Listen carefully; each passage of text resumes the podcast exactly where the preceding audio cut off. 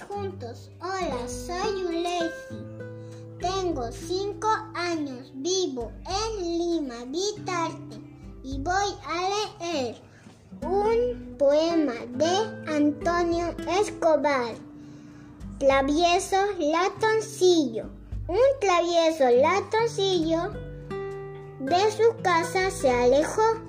Encontró sabroso queso y al instante lo comió.